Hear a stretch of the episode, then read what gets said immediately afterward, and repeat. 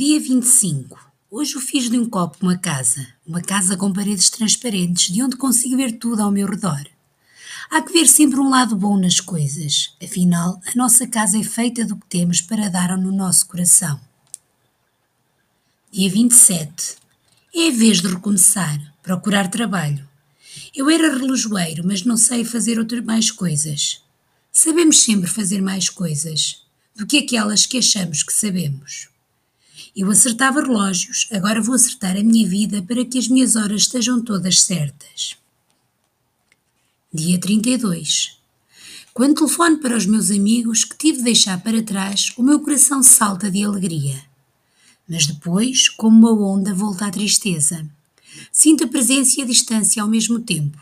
Está tão longe a minha velha casa, as minhas coisas, o cão que me saltava para o colo. Dia 36. Fiz um amigo. Ambos treinamos uma nova língua.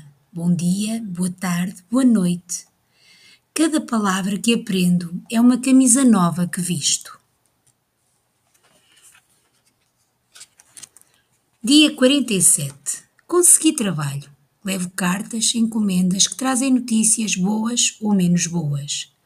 Fico a pensar nas alegrias e nas tristezas que podem estar dentro de cada envelope. Levo cartas, sou mensageiro da esperança. Dia 58. Arranjei uma casa nova. O copo partiu-se.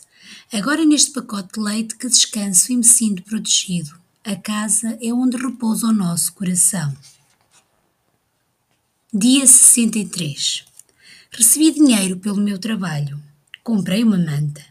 Tenho coisas minhas outra vez. É como se estivesse de novo a aprender a andar.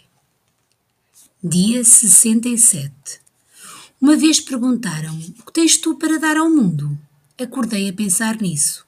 Cheguei sem nada, dizem, mas sei que cheguei aqui com a cabeça cheia de sonhos, o peito cheio de esperança.